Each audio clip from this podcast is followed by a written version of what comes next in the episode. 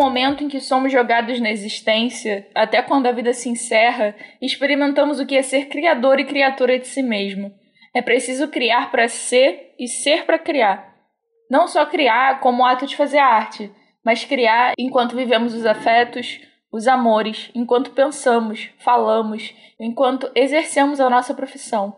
Mas como criar se o tempo só passa mais rápido?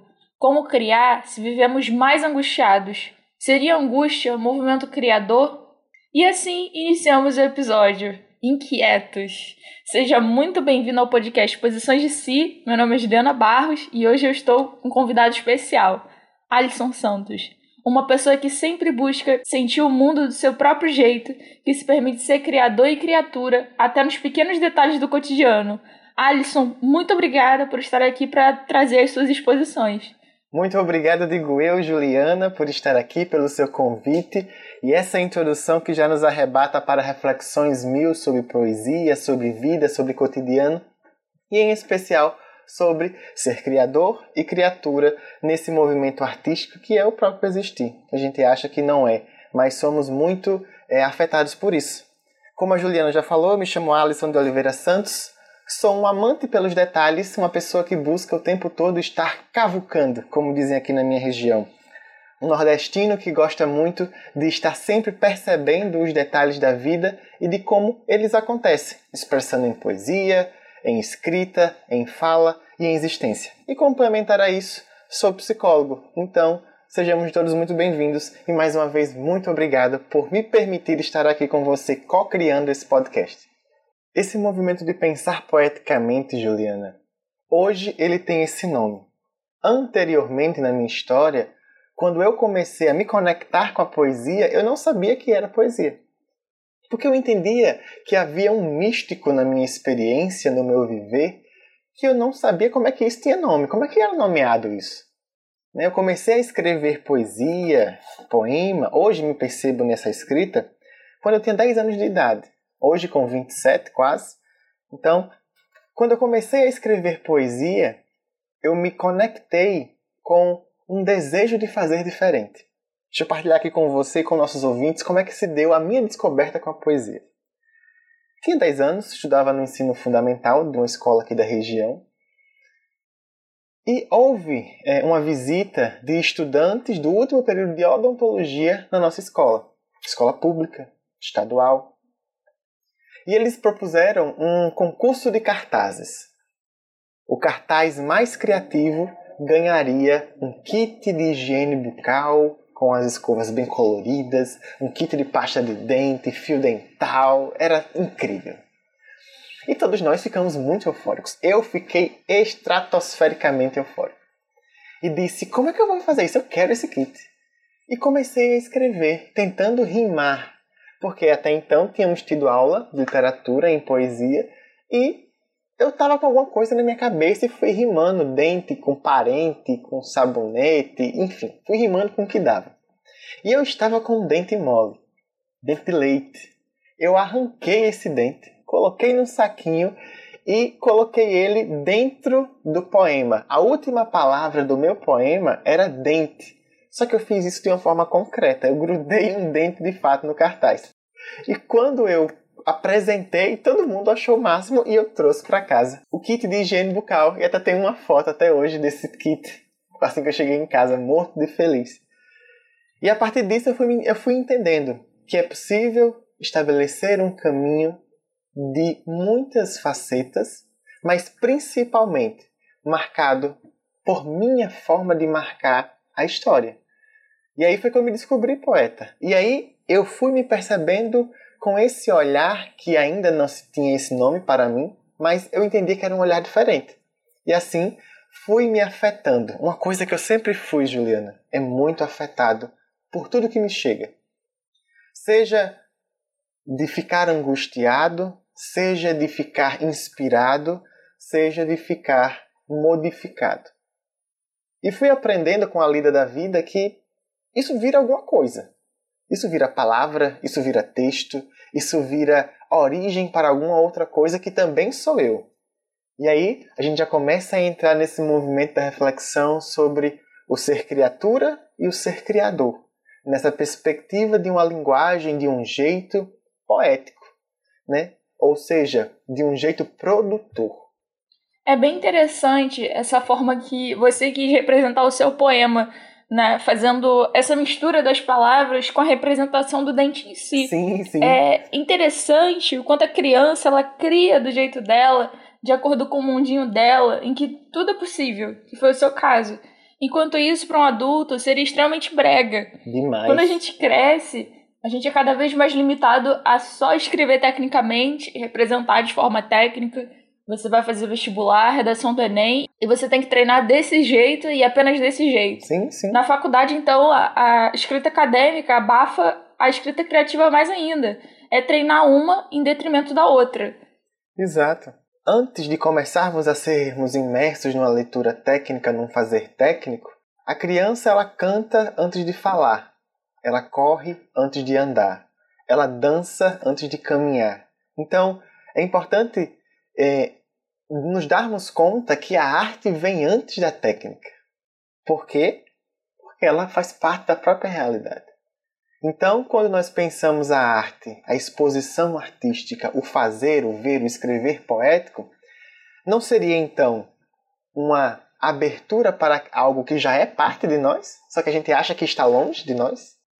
Exatamente. O pensar poético é visto como coisa de poeta, é coisa de escritor, sendo que a própria palavra poesia, ela vem do grego poiesis, que significa criação, o pensar criador. Porque a nossa condição humana é criar. O tempo todo a gente cria. As primeiras fases da, da vida são fases extremamente criadoras. Só que aí a gente começa a ser moldado. Não, você não pode me falar esse negócio aqui porque não tem sentido nenhum. O que você tem que falar precisa ter sentido. Exato. Não, mas isso aqui é muito viajado. Não, mas você tem que pensar assim, você tem que pensar assado. E é muito pertinente quando você vai falando sobre isso, porque quando nós estamos falando numa perspectiva poética, existencial, reflexiva sobre o quanto nós olhamos para as questões e para as coisas, retomo muito o pensamento de Heidegger, que é o que fundamenta muito a minha fala aqui nesse, nesse podcast, e também as nossas reflexões, em especial o quanto a linguagem nos permite ser. Porque o poema, a poesia, a música quem nunca foi arrebatado por uma música, por uma letra, por uma janela, de modo a se arremeter às suas questões?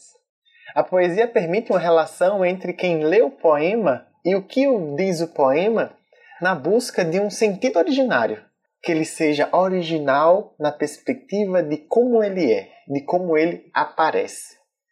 E aí nós vamos sendo convocados a questionar exatamente esse fazer técnico, esse fazer produtivo. Quando eu estou na rua caminhando indo para o trabalho, tem uma placa de trânsito que de alguma forma me chama atenção. Mas o que, é ela quer dizer? Ela está escrito siga. E eu estou parado. Mas de algum modo ela se relaciona comigo. Então, originalmente, ela se, ela se faz, ela se apresenta como obra de arte. Não porque está artisticamente construída, delimitada, contornada mas porque me permite entrar em contato com algo que é de origem da minha própria experiência. Que, que relação tem eu estar parado e uma placa me dizer siga? Aonde eu estou parado, em que sentido eu estou parado e por que essa conexão se deu exatamente ao pingo da meio-dia eu indo almoçar no meu intervalo de expediente. E tudo isso nos faz pensar que a poesia vai nos permitindo, ou melhor, a linguagem poética vai nos permitindo encontrar qual é a verdade daquela produção. E entendamos produção aqui que é a relação minha com aquilo que eu faço, antes mesmo de produzir algo concretamente. É o meu relacionar-se. E isso a gente vai construindo esse, essa atmosfera, esse lugar de produzir. E no cotidiano isso é muito marcado. Pelo menos no meu cotidiano eu me permito e quero muito sempre estar prestando atenção nesses detalhes, nessas, nesse tanto de coisas e algo a mais. É justamente esse pensar criador que leva a gente a ver a nossa própria humanidade, a nossa própria condição humana, esse resgate do que a gente é, o resgate do ser. E eu só traria um acréscimo, a Juliana, sua fala, para nos disponibilizar como os artistas, para que nós não possamos é, incorrer nesse viés de que eu tenho que aprender algo que me falta, porque já me há esse, esse, essa pegada artística, tendo em vista que todos nós, em algum momento, vamos estar tendo uma abertura para isso que chega naturalmente vindo de algum lugar inspirador, ou seja, de algum lugar produtor. A partir daquela referência que demos de que a produção é a minha relação com aquilo que eu estou querendo me relacionar. E assim eu vou trazendo à tona algo que parece que é divino, mas não, é totalmente humano, é meu. E no senso comum, eu adoro falar sobre senso comum. O artista é visto como alguém iluminado, aquela pessoa que tem aquela inspiração divina. De onde você tirou isso? Como é que você cria isso? E é muito contrário, né? O artista é alguém que explora a própria humanidade. O artista é tão humano que chega a parecer divino, que chega a parecer algo que transcende, né? Algo que vem de outro lugar. Mas na verdade, ele está capturando as, as sensações dessa relação que ele tem com o mundo. Por exemplo, a placa de trânsito que você falou. Como é que funciona essa pessoa que cria a partir de qualquer coisa que observa? É justamente por isso, assim, de observar quem sou eu me relacionando com essa existência, com as coisas que me aparecem, com esse mundo aqui no qual eu convivo. É observar a forma que eu penso, pensar a forma que eu penso. E a autenticidade vem daí. A gente pensa, por que, é tão difícil ser autêntico? É porque a gente é estimulado a não criar a não se colocar nas coisas e não observar os nossos motivos. Porque uma pessoa autêntica, ela é tão admirável. A gente pode até pegar um exemplo recente para ilustrar, né, que é a, a Juliette do BBB. Eu acho que a Juliette ela tem uma autenticidade muito grande. Reality show é algo muito questionável, né, essa espetacularização uhum. da vida privada. Mas já que ele existe, dá para ver BBB como uma experiência antropológica. Sim. Como é que essas pessoas se comportam? Como é que esses grupos se formam? Como é que uns interagem com os outros? Ali aparecem alguns instintos primitivos de sobrevivência e às vezes é preciso mentir, é preciso ocultar informações. Quem é seu aliado hoje pode virar inimigo amanhã. Como é que é possível ser tão autêntico nesse meio? Chega a ser esquisito a gente observar isso como que essa pessoa consegue ser assim? É um movimento criador e também é um movimento que observa o próprio sentir, a própria relação com as coisas. Muito, muito interessante falar de Juliette, não, não no mérito do, do porquê ganhou, enfim, mas no mérito de quantas conexões ela possibilitou dentro da sua estadia. Em especial, isso faz pensar, Juliana, sobre ia chamar de Julieta. Isso vai pensar Julieta. Isso vai pensar Juliana. Sobre o quanto assumir por nós mesmos diz desse movimento do qual é a minha verdade? E principalmente quando nós vamos alinhando essa reflexão que nós estamos produzindo aqui com o nosso cotidiano, tanto na linha de produções artísticas focadas em uma profissão, designers, pintores, publicitários. Como é que seria também pensar esse movimento como numa parábola, numa coisa que se arremessa e cria-se uma trajetória? Como seria o pensar poético para um engenheiro, para um advogado, para um pedreiro, para um é, pintor de paredes industrial, aquela coisa mais é, é branco e pronto? Assumir esse lugar de poieses, de produção artesanal, desde um movimento de eu tirar de algum lugar para pôr em outro na produção.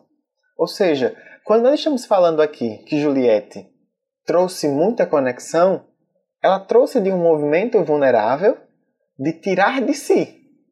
Mas primeiro ela sabia de onde ela estava tirando. Melhor, ela sabe de onde ela está tirando no sentido de que não numa perspectiva consciente, ah, eu estou tirando desse lugar, não sei o quê. Não, mas ela sabe que aquilo diz dela e ela está tirando dela e expondo na relação, expondo nos outros.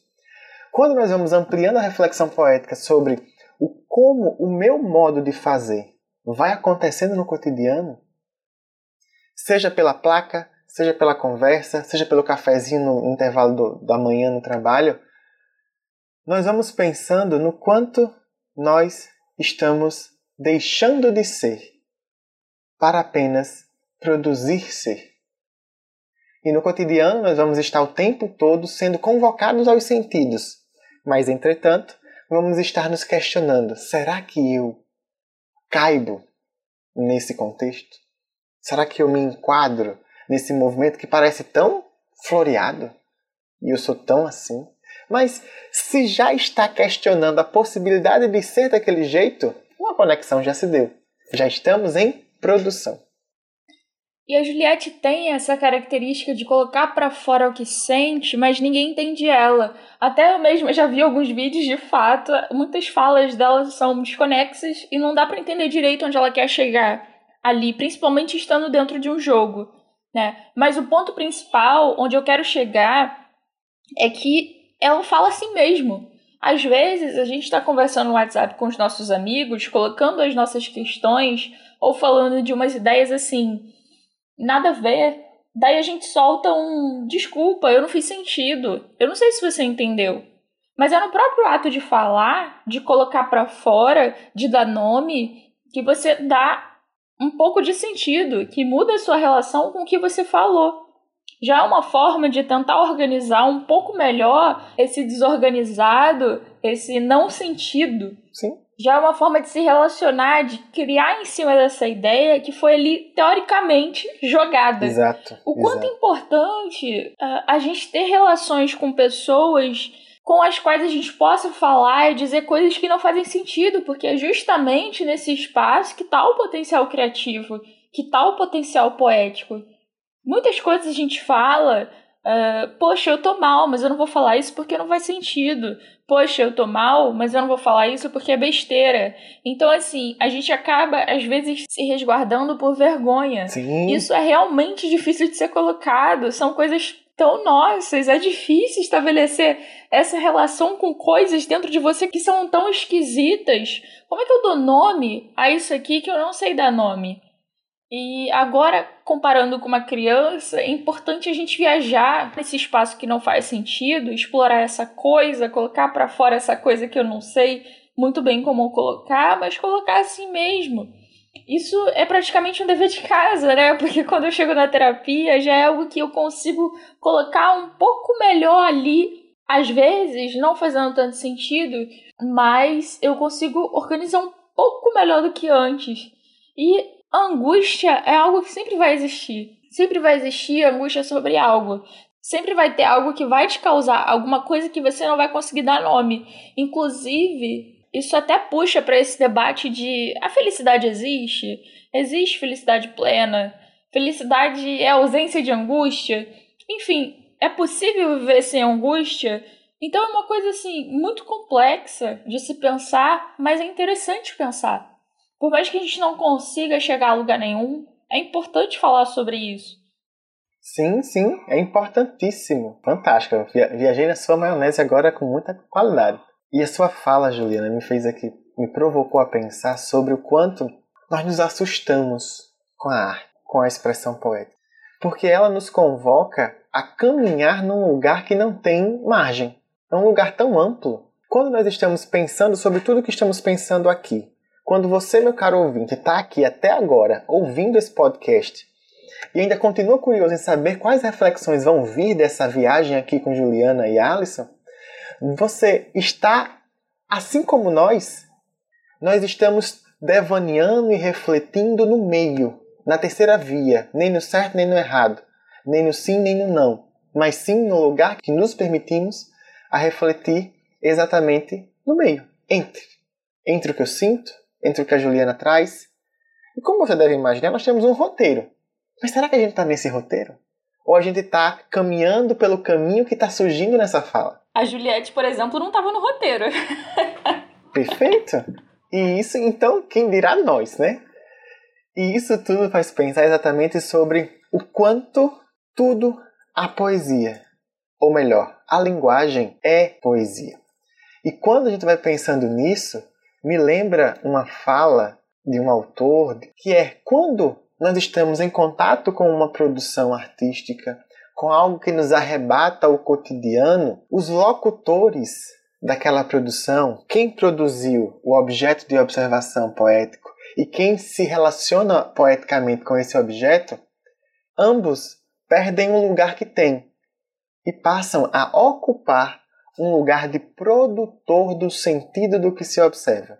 Ou seja, o que a gente está falando aqui não necessariamente será o que você vai absorver, mas os seus sentidos vão se atravessar no lugar mestiço, no lugar da terceira margem, e vão produzir o conteúdo. E no dia a dia não é diferente. Quantas coisas a gente vai sendo arrebatado, levado para um lugar que, sei lá, é esquisito. E é nesse momento que a gente vai entrando em contato com essa reflexão do tudo é poesia. E dentro das, das construções que Heidegger traz, dentro das várias falas que ele traz, e principalmente os questionamentos do ser, quem é este homem que pensa, quem é esta pessoa, quem é este ser, ele vem dizer muito que o que é que significa pensar?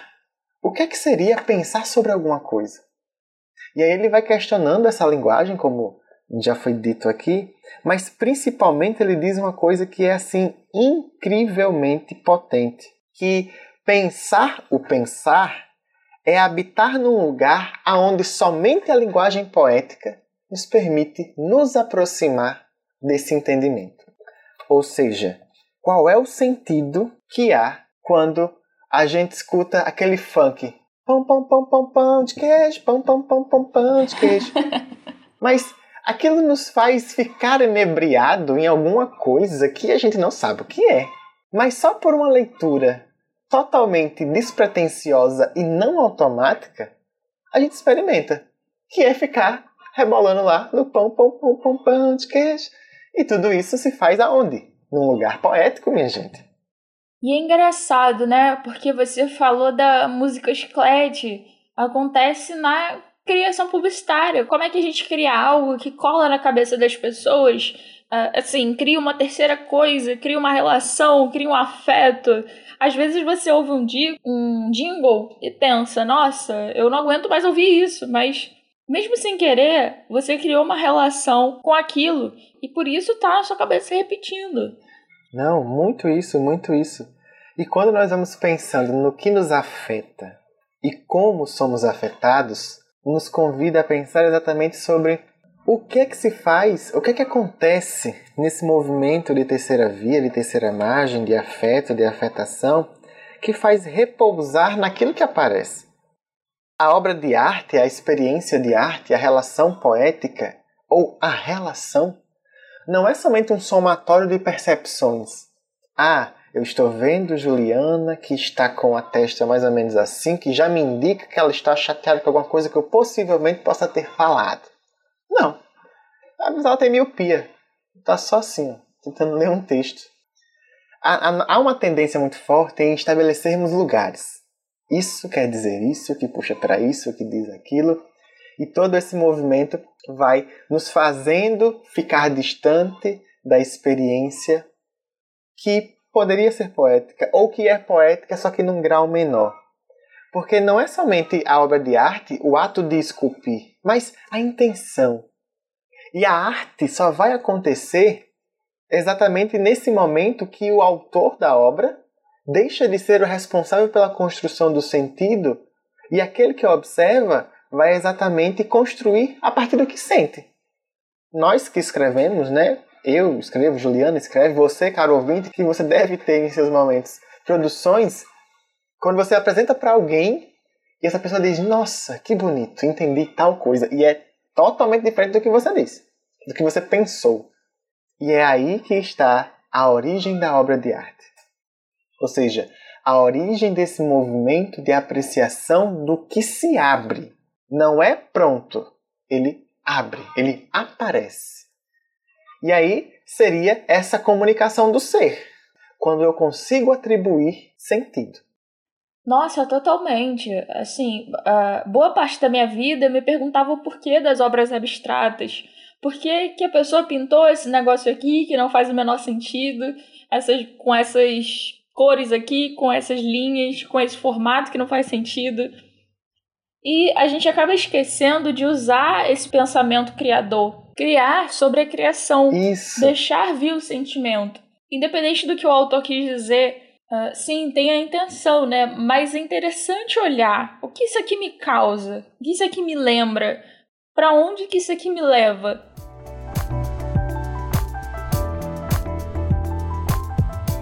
Muito obrigada por você ter ouvido essa grande viagem na maionese, mas não acaba por aqui.